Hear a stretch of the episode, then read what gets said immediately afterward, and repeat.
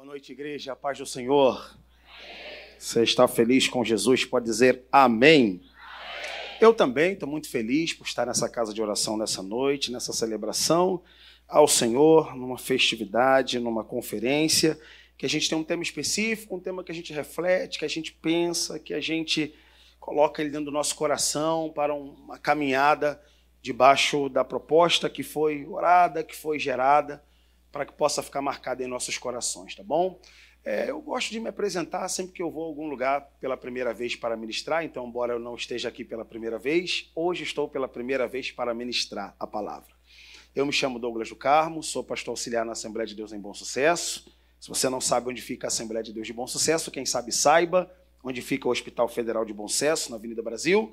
Ali do lado do Hospital Federal tem a Assembleia de Deus de Bom Sucesso. É muito sucesso. Tem o pastor, o nome do meu pastor chama-se Pastor Jaime Soares da Silva.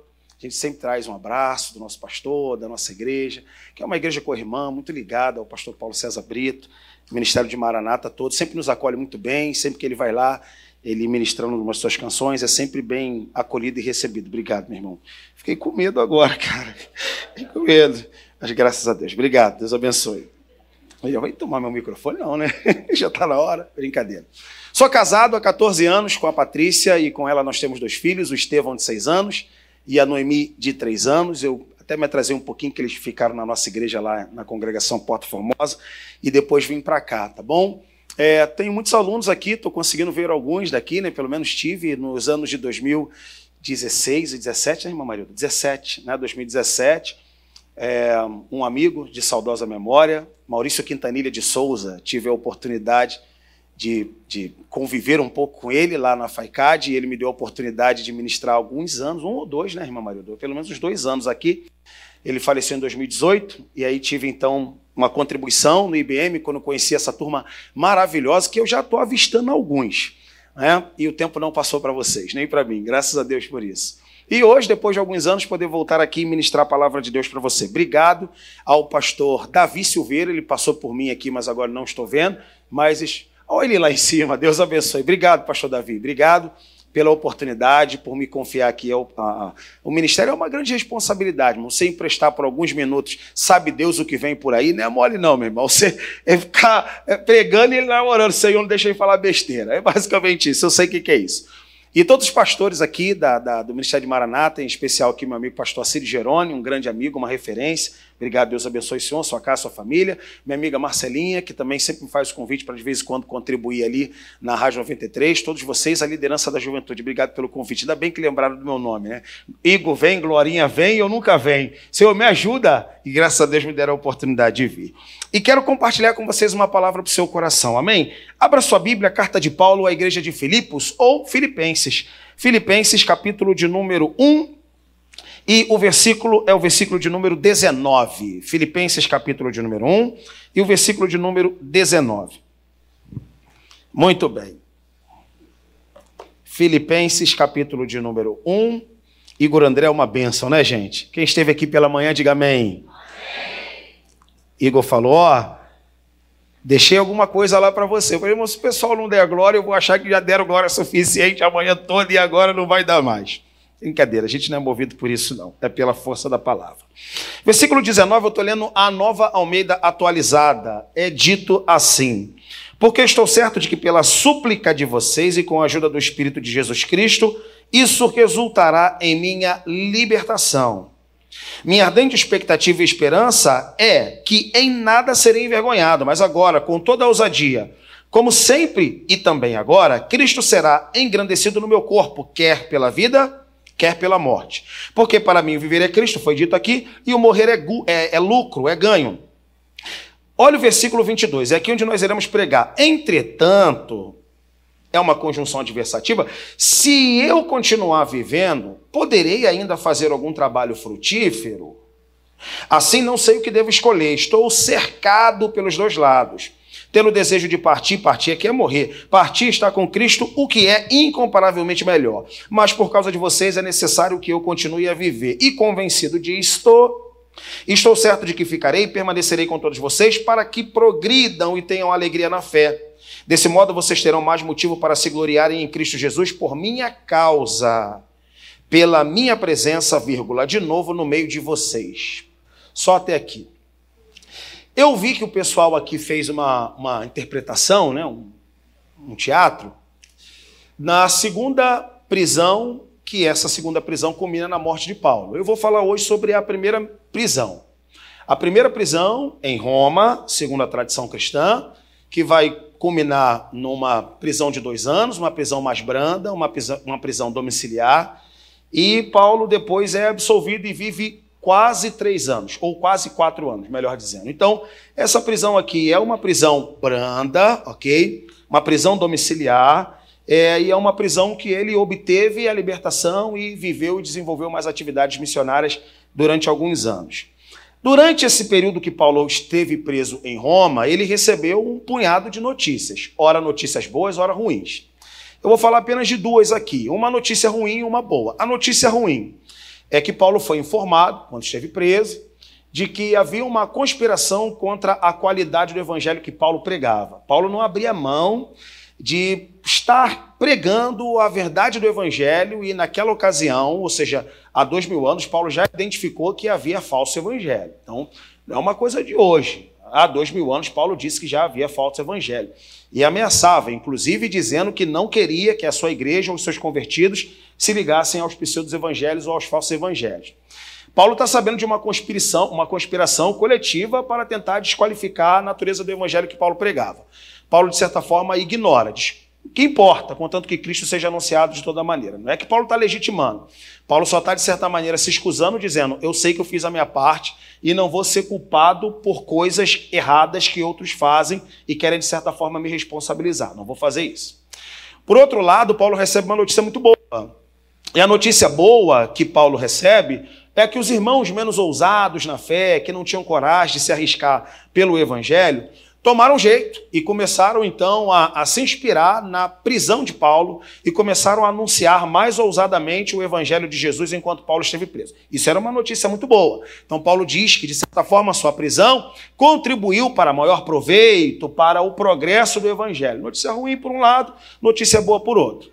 Além disso, Paulo também foi informado de que a igreja estava do lado de fora fazendo intercessão, fazendo oração, para que Paulo pudesse obter a sua libertação. Sei lá, sei lá, poderíamos imaginar pessoal botando uma hashtag na rede social, Paulo livre, sei lá, alguém com uma cartolina dizendo solta Paulo, uma manifestação pacífica, pacífica e de um pessoal lá que, poxa, Paulo se sentiu ali muito confortável, muito acolhido ao saber que os irmãos estavam torcendo para a libertação de Paulo. Bom, Paulo, por sua vez, está na prisão e ele não sabe, vai passar pela audiência, não sabe se seria condenado ou seria absolvido. De uma coisa é fato.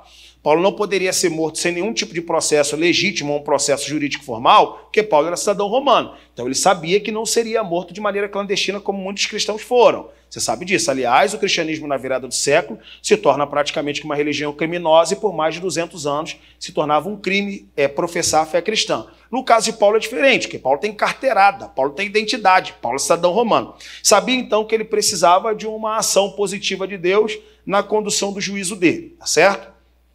Texto bíblico informa para nós que Paulo escreveu esse sentimento. Que coisa legal, né? Uma dica aí para vocês que gostam de estudar Paulo. Paulo tinha o hábito de fazer das suas cartas a sua agenda. Que legal. Paulo orava e escrevia o conteúdo das orações. Estou escrevendo um livro que nunca saiu. Ainda, as orações de Paulo. Aí o subtítulo: Por que não sabemos pedir como convém?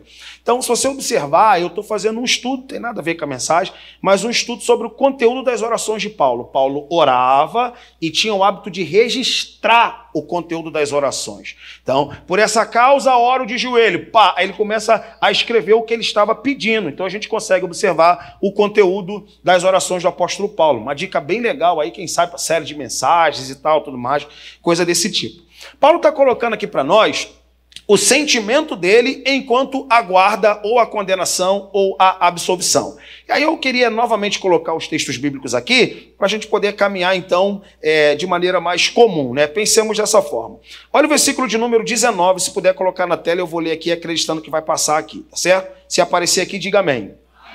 Ok, então o povo é rápido. Porque estou certo de que pela súplica de vocês, que eu acabei de falar, e pela ajuda do Espírito de Jesus Cristo, também acabei de falar, isso resultará na minha libertação. Então, Paulo tem expectativa. Sabe, a oração de vocês pode ter efeito, o socorro de Jesus Cristo pode ter efeito e eu posso me ver livre daqui. Ok, continuemos. Minha ardente expectativa e esperança é de que em nada serei envergonhado. Ou seja, se eu for condenado, vou morrer com honra. Se eu for liberto, vou ser liberto por inocência. Vou morrer com honra. Se eu morrer, vou morrer na honra. Se eu for liberto, vou ser liberto e vou continuar pregando o evangelho. Daqui a pouquinho eu falo da idade de Paulo e da maneira como ele estava aqui. O texto continua dizendo: Mas com toda a ousadia, como sempre também agora, Cristo será engrandecido no meu corpo, se morrer ou se viver. Cara macho. Cabra é crente. Ok? Texto continua dizendo, versículo de número 22. Mas para mim, o viver é Cristo e o morrer é lucro. O versículo seguinte continua: Entretanto, se eu continuar vivendo, poderia ainda fazer algum trabalho frutífero? Assim então já não sei o que, que devo escolher. Eu quero que você preste atenção aqui, por gentileza, e vamos pensar o Paulo por alguns minutos ou por algumas horas em crise na prisão. Cara, é, é uma coisa assim, de verdade, eu não consigo imaginar. Ou se consigo imaginar, não consigo descrever a tal ponto. Bom, Paulo sabe que se for absolvido, será absolvido com honra. Se for condenado, morrerá com honra. Não sabe então o que, que ele deve saber, fazer.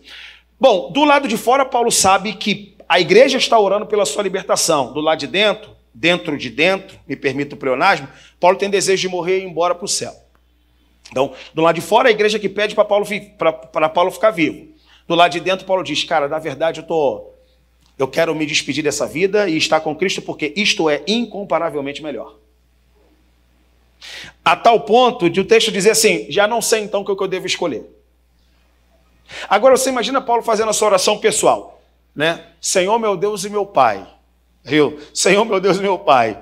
E o que, que eu faço, Senhor? Peço para ir embora, meu desejo é morrer, estar com Cristo porque é incomparavelmente melhor. Ou peço para poder ficar. Se você tivesse essa oportunidade agora de falar assim, Senhor, peço para morrer para estar com Cristo ou peço para ficar? Não me responda. Só pergunto, só digo uma coisa para você: se você é daquele que pensou que pediria para ir, porque a vida está pesada demais, está insuportável, essa palavra é para você. Se você é daqueles que vai fazer, pastor, sendo bem sincero, enquanto o senhor falou, pensei cá com os meus botões. Com dívida, pagando casa, pagando carro, ameaçado no emprego, é melhor ir embora. Muitas pessoas querem ir para o céu exatamente por fuga e não por destino final. Muitas pessoas querem sair dessa vida porque eles querem se ver livre do caos que se tornou esta vida. Muitas pessoas não querem ou querem ir para o céu, mas eles querem se ver livre daqui, quando na verdade o desejo de Paulo é ir para o céu só quando tiver terminado tudo aqui. Então, hoje, o tempo que a gente está vivendo é um tempo tão difícil que as pessoas hoje estão escolhendo ir mais brevemente para o céu, e isso quem determina é Deus, não somos nós. Deus é quem determina o dia que a gente vai morrer, mas a gente também pode determinar querer ou não morrer. E aqui eu vejo um apóstolo Paulo dando uma risada para a morte, sabendo que se ele pedisse para morrer, Cristo certamente o levaria. Mas Paulo, com 60 anos aproximadamente, considera as margens de erros, para mais ou para menos. Paulo, com aproximadamente 60 anos, recebe uma notícia muito boa, uma notícia muito positiva, que é de que a igreja estava orando por ele e estava aguardando a libertação de Paulo, porque Paulo ainda tinha, me permita dizer dessa maneira, um caldo ainda para retornar. É exatamente nesse momento que Paulo aponta uma insegurança, uma incerteza. Já não sei então o que é que eu devo escolher. Escolham vocês por mim. O que é que eu faço? Eu oro ao Senhor para permanecer um pouco mais, ou eu oro ao Senhor para ir embora estar com Ele. Só que quando Paulo recebe a notícia de que gente lá fora queria que Paulo estivesse vivo, Paulo simplesmente, irmão, é muita intimidade. É muita intimidade com Deus. Ele simplesmente diz: Mas julgo necessário, pelo amor de vocês, permanecer vivo. Então como se fosse o seguinte: meu desejo é ir embora. Se eu orar agora, o mestre lá é meu íntimo, é meu, é meu chefe, é meu amigo, ele me leva.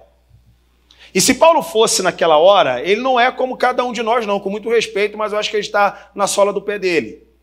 Muito respeito. Se o apóstolo Paulo morresse nessa ocasião, 60, é, no ano 60, no 61, Paulo já, já tinha escrito todas as cartas, com exceção das epístolas da prisão e as pastorais, aqui das prisões começavam a ser escritas, já tinha implantado um punhado de igrejas e já poderia ser chamado um homem de, de por assim dizer, um apóstolo continental do Evangelho. Um apóstolo continental do Evangelho. E aí eu fico, eu fico a me perguntar, e aqui a gente começa a, a afinar a viola. Qual é a razão para Paulo escolher permanecer vivo e com um pouco mais de 60 anos continuar servindo ao Senhor? Poderíamos dizer assim: Ô Paulo, basta, dá um lugar para outro. Paulo, basta, somos quase 50 milhões de evangélicos, dá passagem para outro. Paulo simplesmente diz, vai colocar o texto para a gente poder acompanhar, o texto bíblico diz para nós, versículo 22: Entretanto, se eu continuar vivo, poderei ainda fazer algum trabalho frutífero? Assim, não sei o que devo escolher. Aí ele dá a opinião dele. Estou certo pelos dois lados, que tenho o desejo de partir estar com Cristo, o que é incomparavelmente melhor. Mas, outra conjunção adversativa, por causa de vocês é necessário que eu continue a viver. E aí, para adiantar e começar a pregar, não é que Jesus Cristo ouviu a, a, a oração do homem, e o homem permanece vivo e permanece por mais quase quatro anos. É, sai da prisão, e ainda continua escrevendo as suas cartas, as pastorais e o resto da história que vocês já conseguiram expressar aqui. Aqui então começa a pregar. Eu vejo o apóstolo Paulo trazendo a lume, trazendo à luz razões para viver e como viver.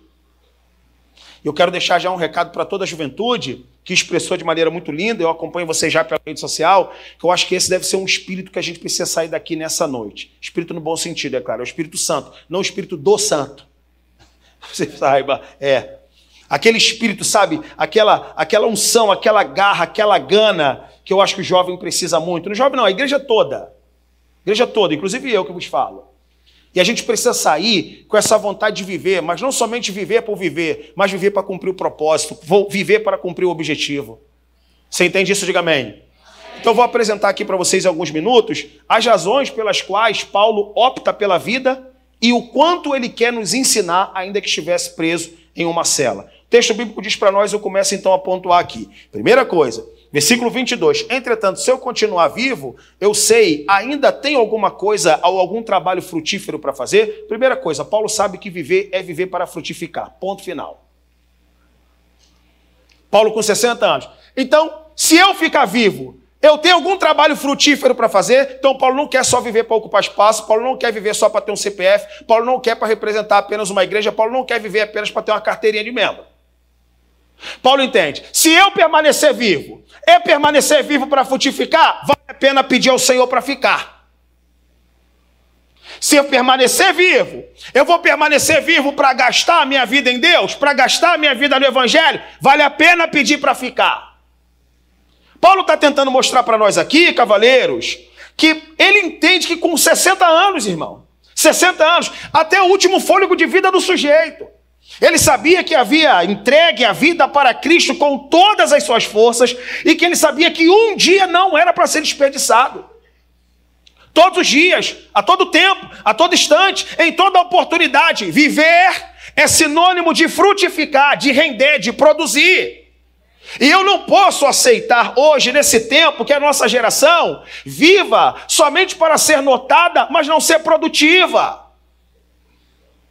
Viva para ser notada, mas não viva para, de certa forma, ocupar o seu espaço em Deus na produção e no avanço do Evangelho no Brasil. Nós não podemos computar uma expressão numérica sem saber que esse mesmo número, essa mesma quantidade numérica, está produzindo a verdade do Evangelho, meu irmão. Eu vejo um apóstolo Paulo aqui com 60 anos botando gente de 20, de 30, de 40 no bolso dizendo: estou preso, mas se eu sair daqui, eu vou sair para frutificar. E olha que o indivíduo já havia frutificado: 30 por um, 60 por um, 90 por um, um milhão por um. Um milhão por um.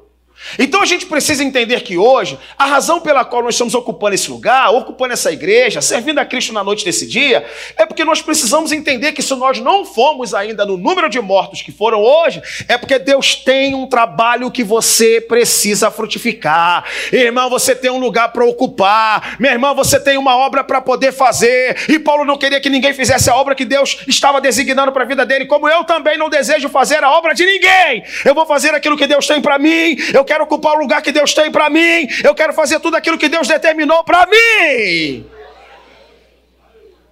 Então eu vejo o apóstolo Paulo preso, ele assim, ai, poderia estar chorando, me engano, meu Deus, acabou, o que, é que vai ser da minha vida? Ele diz, ó, se eu sair daqui, tem algum trabalho frutífero que eu possa fazer? Vale a pena sair daqui. Irmão, pelo amor de Deus, é um reserva que não joga 50 anos. Doido para entrar, o técnico substituiu, aí vem o Paulo, sessentão. Vou botar 20, garoto de 20, garoto de 25 no bolso. Desculpa, não é o caso aqui não, mas lá em Bom Sucesso. Ô irmão, vem aqui dar uma palavra. É, pastor. É, pastor, o que, que, tem para poder fazer? O cara está morto. Meu irmão, se levanta daí no gás. Se levanta em Deus na vida, bota a vida nesse trem, meu irmão. Deus tem coisa para poder realizar nesse tempo. A sua vida é uma vida para frutificar. Ei, juventude, vocês precisam frutificar no reino de Deus.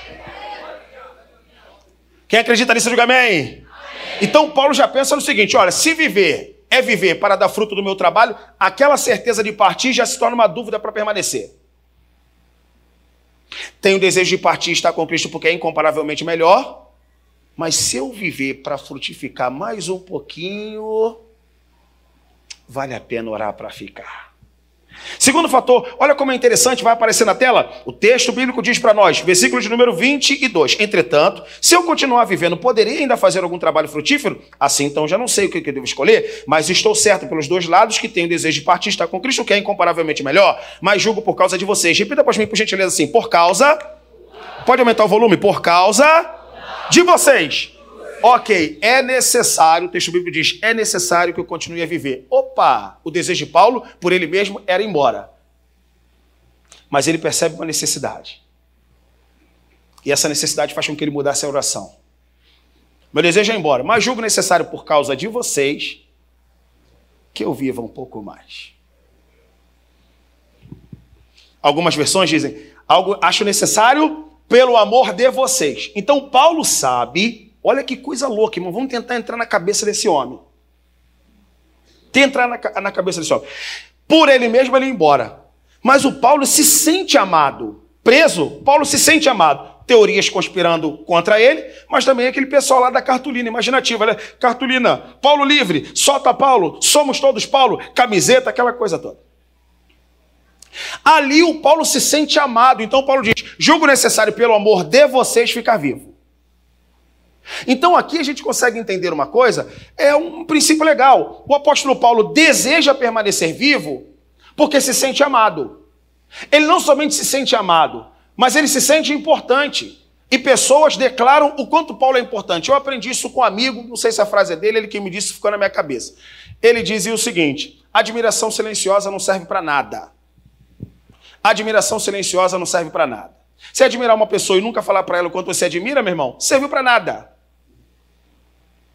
A admiração silenciosa não serve para nada. O pessoal lá, e o Paulo não está com depressão, não, com muito respeito a quem está vendo esse momento. Mas o Paulo está assim: ai meu Deus, ninguém gosta de mim, ninguém vem me visitar. Na segunda prisão ele estava mal. O pessoal falou aqui. Segunda prisão, Paulo estava mal. Ah, na primeira, Paulo estava bem. Mas Paulo falou assim: galera, rapaz, Paulo, você não sabe o que está acontecendo. A galera está toda contigo, cara. Pessoal lá está torcendo por você e tal, tal, tal. Meu Deus, vocês me amam. Então vocês não querem que eu vá? Não, cara, não queremos que você vá, não. Nós estamos orando, orando para que você saia daqui e você possa trabalhar com a gente. Então Paulo diz: eu permanecerei vivo porque eu sinto o amor que vocês têm por mim. Já reparou, meu irmão, que a gente está chegando numa época que a gente acha que ninguém ama a gente, os nossos pais não amam a gente, o pastor não ama a gente, a igreja não ama a gente, e o pior de tudo, nem Deus ama a gente. Quando a gente está tá naquele dia, meu Deus do céu, mas ninguém me ama, ninguém me vê. Uma, uma multidão dessa de crente, ninguém me viu, passou, não falou comigo. Irmão, sei lá o que está acontecendo, mas esse tempo está deixando a gente tão carente que a gente está virando de vidro. E aí eu consigo ver o quanto Paulo ele, ele recobra suas energias quando ele tem informação, ei, Paulo, saibam, todos nós aqui, saiba, nós estamos aqui torcendo por você, nós estamos torcendo pela sua libertação, Paulo diz, eu julgo necessário por amor a vocês, pelo amor que vocês têm por mim, permanecer vivo. Eu quero deixar uma aplicação assim, bem prática para você. Olha, eu acho que você deveria ter um pouco mais de responsabilidade com a sua vida, que você não é senhor de si mesmo, você é fruto de um investimento do seu pai, da sua mãe, de gente que te ama muito e de gente que fez muito investimento você, para você ficar pelo caminho. Então, de verdade, você olha para mim, eu não me construí sozinho. Eu não me construí sozinho. Quem me conhece sabe disso. Eu sou fruto do investimento de muita gente. Eu sou fruto do investimento de muitos ministérios. Sou fruto do investimento da minha igreja, que confiou em mim, a mim, o ministério pastoral. Então, irmão, eu não tenho tanta liberdade assim para determinar se vou parar ou se vou continuar. O apóstolo Paulo diz: pelo amor que vocês têm por mim, eu vou pedir, Senhor, não me leva agora não, porque eu sinto que eles me amam e eu sei que eu sou necessário na vida deles. Agora você é só um pouquinho soberbo, só um pouquinho só. Vamos pegar uma carona na soberba de Paulo, que de vez em quando ele era assim também. Que é uma outra coisa que a gente pensava, pastor soberbo é falta de realidade. Não, não é nada disso, não. Irmão, eu aprendi uma definição de humildade. Humildade é potencial sob controle. É para usar na hora certa. É para usar na hora certa. Então, quando o apóstolo Paulo sabe, eu sei que o amor que vocês têm por mim fará com que eu ore a Deus pedindo para poder ficar, Paulo reconhece que é importante na vida de pessoas. E eu acho que é assim que vocês, jovens, com, muito, com muita humildade eu digo, para de se achar que o mundo odeia vocês, para de pensar que o mundo odeia vocês. Para de, porque também ninguém olha para a gente, porque a juventude está largada. Largada todo esse investimento, tudo o que está sendo feito, que de certa forma oportuniza vocês expressarem a fé, vocês estão largados. Há uma igreja que acredita em vocês, há um campo que acredita em vocês, há um ministério que está louco para descobrir as vocações que surgirão, os chamados que surgirão, os talentos que surgirão. Que negócio é esse de ficar se vitimando, meu irmão? Vitimar é se tornar vítima, vitimizar é tornar o outro vítima. Então é se vitimar. Que negócio é esse, meu irmão? O investimento, o céu que conspira em favor, líderes e mais líderes acreditando que querem ordenar pastores, missionários e missionárias e pastoras também, e por aí vai. Então Paulo se sente amado, e por se sentir amado, se sentir importante, Paulo diz: Eu vou ficar, eu vou ficar, eu não vou sair, eu não vou largar a juventude da igreja, eu não vou me apostatar, eu não vou me desviar, por quê? Porque eu sei que pessoas me consideram importantes. Eu digo para vocês: se você está escondendo a sua admiração, pelo amor de Deus, isso salva vidas. Admiração silenciosa não serve para nada. Vai admirar depois de morto? admiração silenciosa não serve para nada. Paulo está próximo de orar pedindo a Jesus para ir e ele descobre que havia uma admiração. Pede para ficar. Rabadachuriandalabás. Admiração silenciosa não serve para nada, meu irmão. Quantas e quantas pessoas querem expressar depois que segura uma ponta de caixão? Quem já entendeu, diga amém. Tô bravo, hein? Paulo diz: Ih, rapaz, o pessoal me ama, cara. O pessoal quer que eu fique. Uau, que maravilha. Sei que ficarei e permanecerei contra vocês. Agora, olha como é que Paulo revira a coisa. O texto vai continuar dizendo para nós, versículo de número 24. Mas por causa de vocês é necessário que eu continue a viver. E convencido disso, estou certo de que ficarei e permanecerei com todos vocês para que progridam. Meu Deus, olha que verbo bonito. Para que progridam e tenham alegria na fé. Repita para mim, por gentileza. Para que progridam. Só mais uma vez, para que progridam. Eita! Olha Paulo dizendo: para que vocês possam progredir a partir de mim. Paulo soberbo. Soberbo não, meu irmão, é potencial sob controle. Potencial sob controle. Um dos textos mais bonitos de Paulo, e a gente precisa considerar. 1 Coríntios 15, 9 e 10. Eu acho que esse eu tenho de cabeça. Paulo diz assim: Eu sou o menor dos apóstolos. Sou não sou digno de ser chamado apóstolo porque persegui a igreja de Deus. Mas pela graça de Deus sou o que sou. Ele fala assim: sou o que sou, meu irmão. Pela graça de Deus sou o que sou. E a sua graça para comigo não fiz vã. Antes, trabalhei muito mais do que todos eles.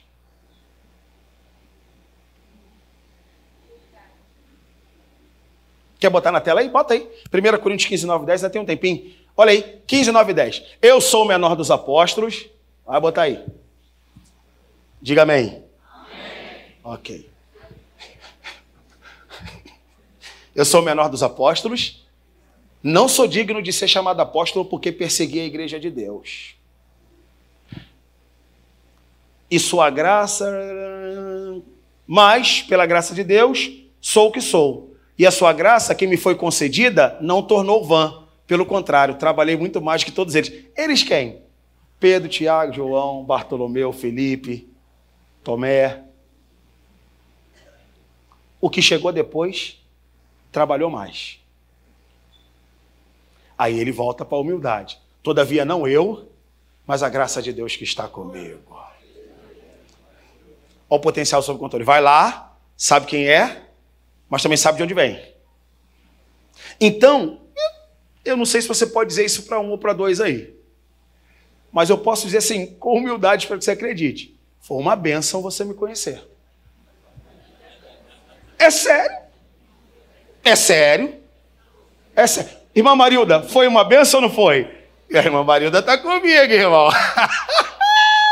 É sério, meu irmão. É aquela pessoa que você não pode passar dessa vida para a eterna sem ter conhecido. Repito, é aquela pessoa que você não pode passar dessa vida para a eterna sem ter conhecido, meu irmão. Deus quer fazer de vocês pessoas sobremodo importantes. Não é para você ficar vaidoso, não. É para você saber que as pessoas que terão contato com você vão crescer, vão amadurecer, vão desenvolver, vão progredir na fé, meu Deus do céu. Como também o contrário é verdadeiro. Primeiro contato é para não ter nunca mais. Esse aqui, estéreo, seco, sem nada. Meu Deus, só conta de futebol, só fala de política, só fala de fofoca. Ah, não tem nada do reino, meu Deus do céu. Pouca paciência para esses. Pouca paciência para esses. Você acha que quer falar alguma coisa sobre o Congresso? Vai terminar o Congresso, vai conversar sobre os Cavaleiros do Fantástico. Nada contra. Ou tudo contra. Irmão, pelo amor de Deus, o Paulo está o Paulo tá no pique mais de 60 anos, dizendo o seguinte: quando eu sair daqui, vocês vão ver que o contato que vocês vão ter comigo, no mínimo vocês vão dizer assim, cara, você é o enviado de Deus. Seja lá como você vai acreditar, mas eu sei que eu sou assim. Por isso que eu digo, é uma bênção para vocês. O pastor está sendo soberbo. Soberbo não, potencial sob controle. Eu sei quem eu sou. E você deveria saber a mesma coisa. Você deveria ter essa mesma convicção sobre você. Não tem? Ih, meu Deus, então eu fico preocupado. É, pastor, sei lá, está aí, né, pastor? Está aí, está aí. Está aí, né? É, pastor, o que é? Nós está aí, nós está aí. Se levanta, meu irmão. Lá onde você trabalha, onde você estuda, lá onde você se relaciona, meu irmão, a pessoa precisa dizer assim: rapaz, você é um privilégio pra gente, você é um presente de Deus. Rapaz, ter te conhecido foi uma dádiva divina. O Paulo tem 60 anos, irmão, eu repito, tá botando uma garotada no bolso, no chinelo. É o texto bíblico dizendo para nós mais um recado. O texto bíblico diz, versículo de número 25: E convencido disso, estou certo de que ficarei, permanecerei com todos vocês, para que progridam e tenham alegria na fé. Olha o versículo 26. Desse modo, vocês terão mais motivo para se gloriarem em Cristo Jesus pela minha causa.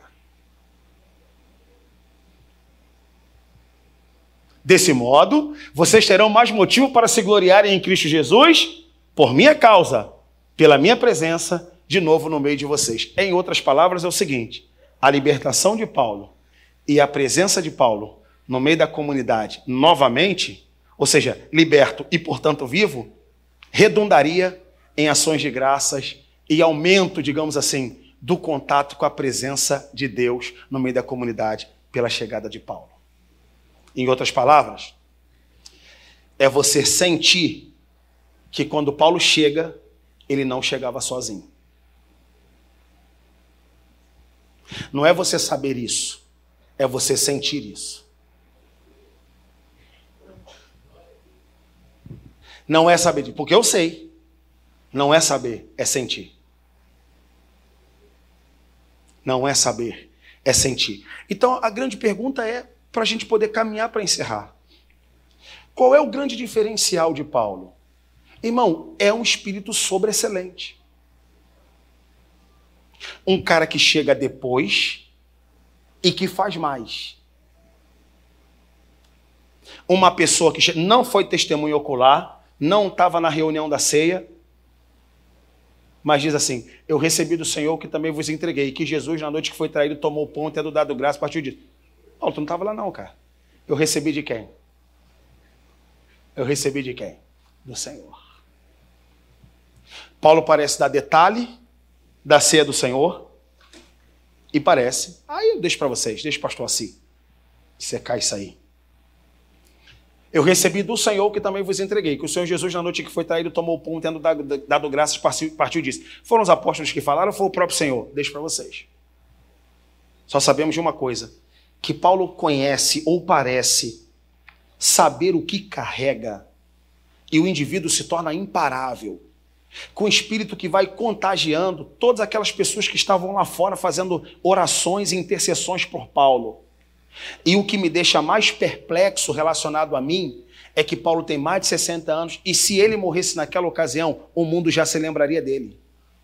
E eu pergunto para você, por que, que Paulo quer mais? Sabe por que, que Paulo quer mais? Porque Paulo não queria passar dessa vida para a eterna sem que antes pudesse esgotar a última gota de suor pela causa do reino de Deus. E eu olho para esse auditório bonito e gostaria de pedir educadamente: seja você a mesma pessoa. Então não fica pedindo para Jesus te matar porque você está com dívida, não. Não fica pedindo, ah, se Jesus voltasse hoje, ia ser uma benção. Aqui não tem não, mas na, mas na Bleia tem. A verdadeira fé apostólica, Bleia. Irmão, o que é? Ah, pastor, sinceramente, eu já não aguento mais. Eu estou lutando com isso. Eu não aguento mais ir embora. Você fala, mas irmão, se você chegar hoje diante de Deus, você apresenta o quê? Nada, pastor. E eu quero dizer isso para vocês, irmão, que Deus me conserve vivo e que te conserve vivo também, até que todo o propósito sobre nossa vida se esgote. E aí, quando a gente tiver que ir embora, a gente vai embora vazio, igual Paulo disse: combati o bom combate, terminei. Eu vou repetir: terminei, repito, terminei a carreira e guardei a fé. Paulo sabia, estou indo embora agora, meu irmão, mas eu não deixei de fazer absolutamente nada daquilo que Deus me incumbiu para fazer. Irmão, há alguém aqui nessa nessa noite que deseja ir embora vazio também, meu irmão. Você está com o coração cheio, você está com propósitos incríveis, você tem uma chamada, uma vocação de Deus, meu irmão. Juventude, em nome de Jesus, você precisa se gastar, você precisa progredir, você precisa, de certa forma, impactar a sua geração com esse espírito que é o espírito de Jesus que você carrega e que te possui. É isso que a gente precisa ter. A gente precisa ser carregado por esse tipo de, de animação. Então Paulo diz: quando eu chegar aí, vocês vão ver. 60 e poucos anos. Imagine se eu sou lá o relator, se eu estou lá na, na prisão, eu falo assim: meu Deus do céu, o que, que, esse cara, que, que, esse, que, que esse cara tem que eu não tenho? O que, que esse rapaz tem que eu não tenho? Último versículo, coloca na tela, por gentileza. Primeira, é, Romanos capítulo 15, versículo de número 29. Coloca na tela aí, por gentileza. Romanos 15, 29. Olha Paulo dizendo o seguinte. Vamos lá. Isso. E bem sei que ao visitá-lo, irei na plenitude da bênção de Cristo. Irmão, o que é a palavra? Alguém pode me definir a palavra bênção? Reparou que a palavra bênção é uma palavra meio que coringa no movimento evangélico, no vocábulo evangélico. O que é bênção? Tudo e nada ao mesmo tempo. Reparou? O que é bênção? Bênção, sei lá, acho que é uma palavra coringa. Cabe em tudo. Ele é uma bênção. Tem uma bênção para te contar. Ô benção. O que, é benção? Sei lá, alguém me defina aí. Presente? O que, é? Agora, agora escute só. Bênção já é uma bênção. O que, é plenitude da bênção? Que cor de doida é essa? O que, é plenitude da bênção? Paulo assim, ó, eu bem sei que quando eu chegar até você, a plenitude da bênção me acompanha. Meu Deus!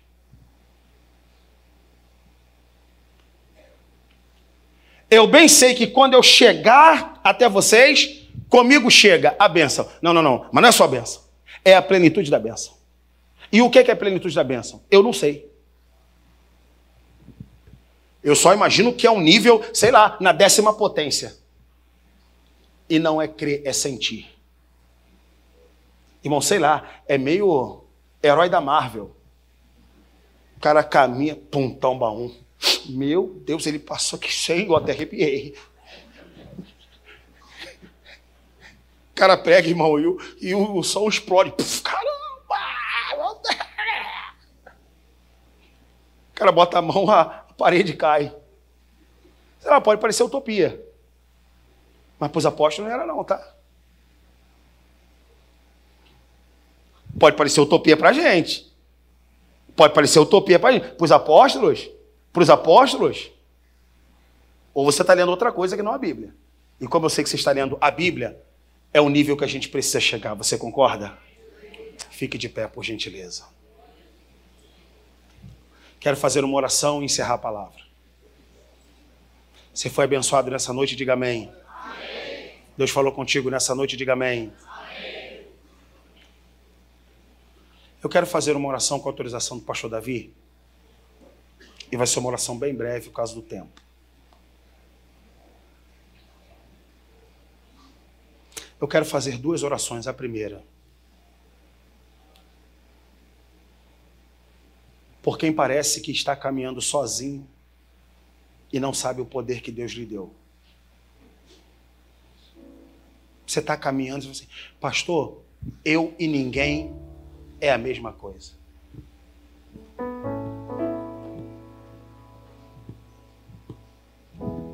Eu e ninguém na sala de aula, a mesma coisa. Eu e ninguém na faculdade, a mesma coisa.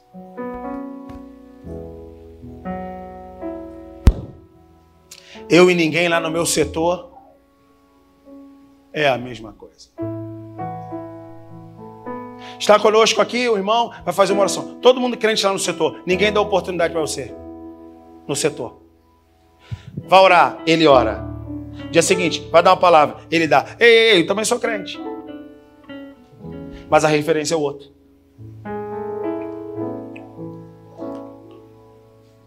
Irmãos, mais especialmente a juventude, vamos mudar isso. Vamos mudar isso hoje. Você carrega o Espírito de Deus. Você tem a força da palavra em você. Onde você chegar, o ambiente vai ser impactado e não é clichê. Não é, eu detesto o clichê. Detesto. É de verdade. Ele chega, cessa a piada.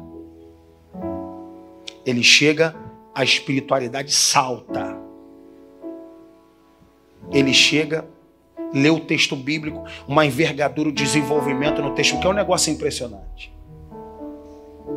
É, pastor, isso é coisa para antigo, coisa para antigo. Paulo chegou depois e botou todo mundo no bolso. Mas, esse negócio de botar todo mundo no bolso é uma força de expressão. Eu é que estou falando. Chegou depois e todo mundo perplexo. Meu Deus, o camarada chegou agora, nem viu o Senhor Jesus. Tudo bem, cheguei agora, né? Então vou mostrar para vocês. Com muito respeito, falando a vocês, jovens. Nós somos os que chegamos agora. E nós vamos caminhar de maneira mais longeva. Chegamos agora. Geração no 2000? Beleza. Geração no 2000? Beleza. Beleza. Nós vamos caminhar mais longe. Você concorda? Diga amém. Eu queria orar por pessoas que se sentem assim, que sabem que precisam hoje resgatar uma espiritualidade que está perdida. E se você está aqui entre nós, eu quero pedir a liberdade, tem alguns minutos para você sair do seu lugar e vir aqui à frente. Eu quero orar por você. Quero orar para crente agora, só por crente. Crente que não está conseguindo ser sal e não está conseguindo ser luz no lugar onde está. Alguém no nosso meio hoje que deseja recuperar um status que perdeu? Você deseja hoje? Pode sair do seu lugar, vem aqui à frente. O tempo passa, irmão. Isso. Deus abençoe. Estou orando para crente agora, só crente. Isso aí. Isso, pode chegar. Maravilha. Isso. Isso. E pode pedir licença aí. É. Maravilha. É isso aqui. Vai mudar. Vai mudar. Vai mudar. E muda agora, hein? E muda agora. Até o final da noite já está diferente. Você acredita? Diga amém. O início da semana já está diferente. Isso. Pode ajudar a galera da intercessão aí. Pode dar uma força. Isso. Isso. Há mais alguém? Mais alguém? Precisa ser jovem não, tá? Veterano também. Veterano também. Você que já serviu ao Senhor e acha que Deus aposenta crente. Deus não aposenta crente, não, tá? Ele aposenta no INSS. No reino de Deus não tem aposentadoria, não. É. Jesus não aposenta no reino, ele aposenta no INSS. No reino não. Pastor, já aposentei. Aposentou? Tá apto para ir embora. Desocupa. Desocupa e dá lugar para outro. Agora, se você, pastor, estou no cinquentão, estou no sessentão, está nos 60, meu irmão, ainda vai sonhar muito, ainda vai servir muito, ainda vai ralar muito para Deus. Pai, no nome de Jesus, nessa noite, nós oramos, ó Deus, por essa geração, geração dos anos 2000. Oramos por essa geração, bom Deus, para que essa geração possa saber o que eles carregam. Eles carregam a palavra de Deus, eles carregam o Espírito Santo, eles carregam Deus Criador dos céus e da terra, eles carregam aquele que faz com que todas as coisas existem como se não existissem. Pai, no nome de Jesus. Faz gerar agora, Senhor. Faz gerar em cada um deles agora um espírito sobreexcelente, um espírito de honra, um espírito de notabilidade, para que eles possam entrar nos lugares e ser sal, ser luz, luz às nações, em cada sala de aula, em cada universidade, em cada setor de trabalho, aqui no, na igreja, em cada departamento, Deus, em nome de Jesus. Nós ministramos sobre cada um deles, Senhor. Ministramos o teu melhor. Ministramos o vigor que vem do Espírito Santo.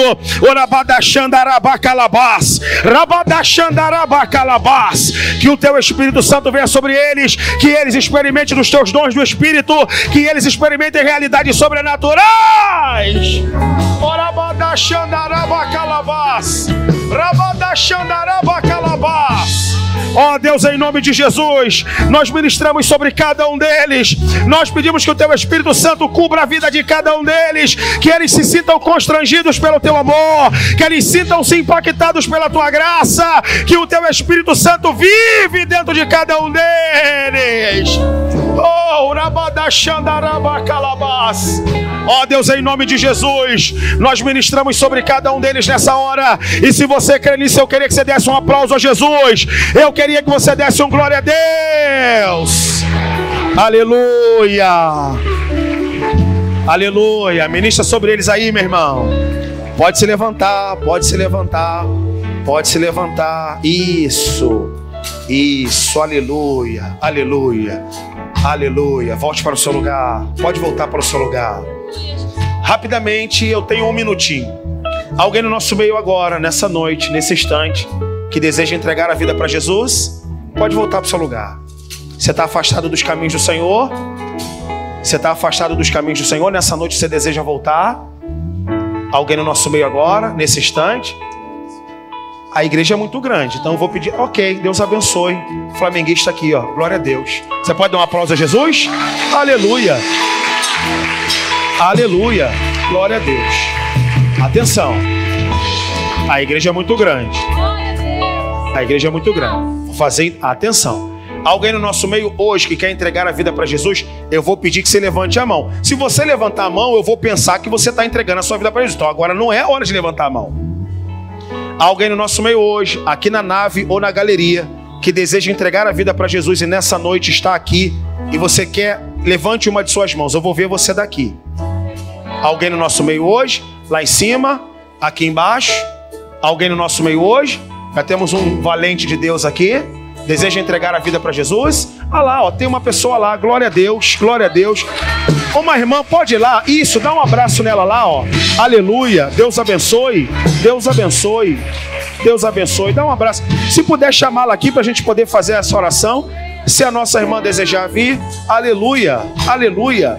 Há mais alguém no nosso meio, nessa noite, nesse instante, que deseja entregar a vida para Jesus? Você está aqui entre nós?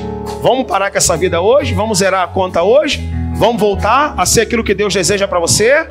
É o tempo de recomeçar. Você não vai terminar esse ano sem antes entrar na linha, entrar com Deus, caminhar com Jesus. Alguém, mais alguém, deseja hoje? Só levantar a mão, vou ver você daqui. Você vai levantar a mão e nós vamos abençoar a sua vida. Você vai para casa hoje diferente para a glória do nome de Jesus. Alguém? Alguém? Alguém? Eu tô vendo uma mão lá, mas está timidamente erguida. É você, minha irmã? Você deseja? Levanta então alto para ouvir você daqui. Glória a Deus é você. Vai lá uma irmã lá, vai lá uma irmã. Vai lá dar um abraço nela. Isso. Isso, aleluia. Última oportunidade do instante. Há mais alguém no nosso meio hoje, nessa noite? A porta da salvação está aberta, meu irmão. A porta da salvação está aberta. Há mais alguém no nosso meio nessa noite? Há mais alguém? Eu estou tentando olhar daqui. Não há? Há mais alguém? Eu, eu só preciso que você levante a sua mão. Eu preciso que você levante a sua mão. Há mais alguém? Agora já não tenho mais tempo. Estenda a sua mão para cá. Estenda a sua mão para cá. Agora todas as mãos são erguidas, não é? Isso. Aleluia. Pai, nós recebemos os teus filhos hoje na família de Deus. Recebemos os teus filhos na família da fé. Assim como tu fizestes conosco, cancela todo o mal agora, agora, agora, pelo poder do nome de Jesus. Todo mal sai da vida deles em nome de Jesus. E que haja liberdade para o fluir do teu Espírito Santo, fazendo uma nova criatura, nova vida, novo tempo, novos dias, novos começos para a glória do teu santo nome. Em nome de Jesus oramos assim. Você pode dar um aplauso a Jesus mais uma vez? Aleluia! Glória a Deus. Deus abençoe. A juventude vai pegar o nome de vocês aqui. Isso.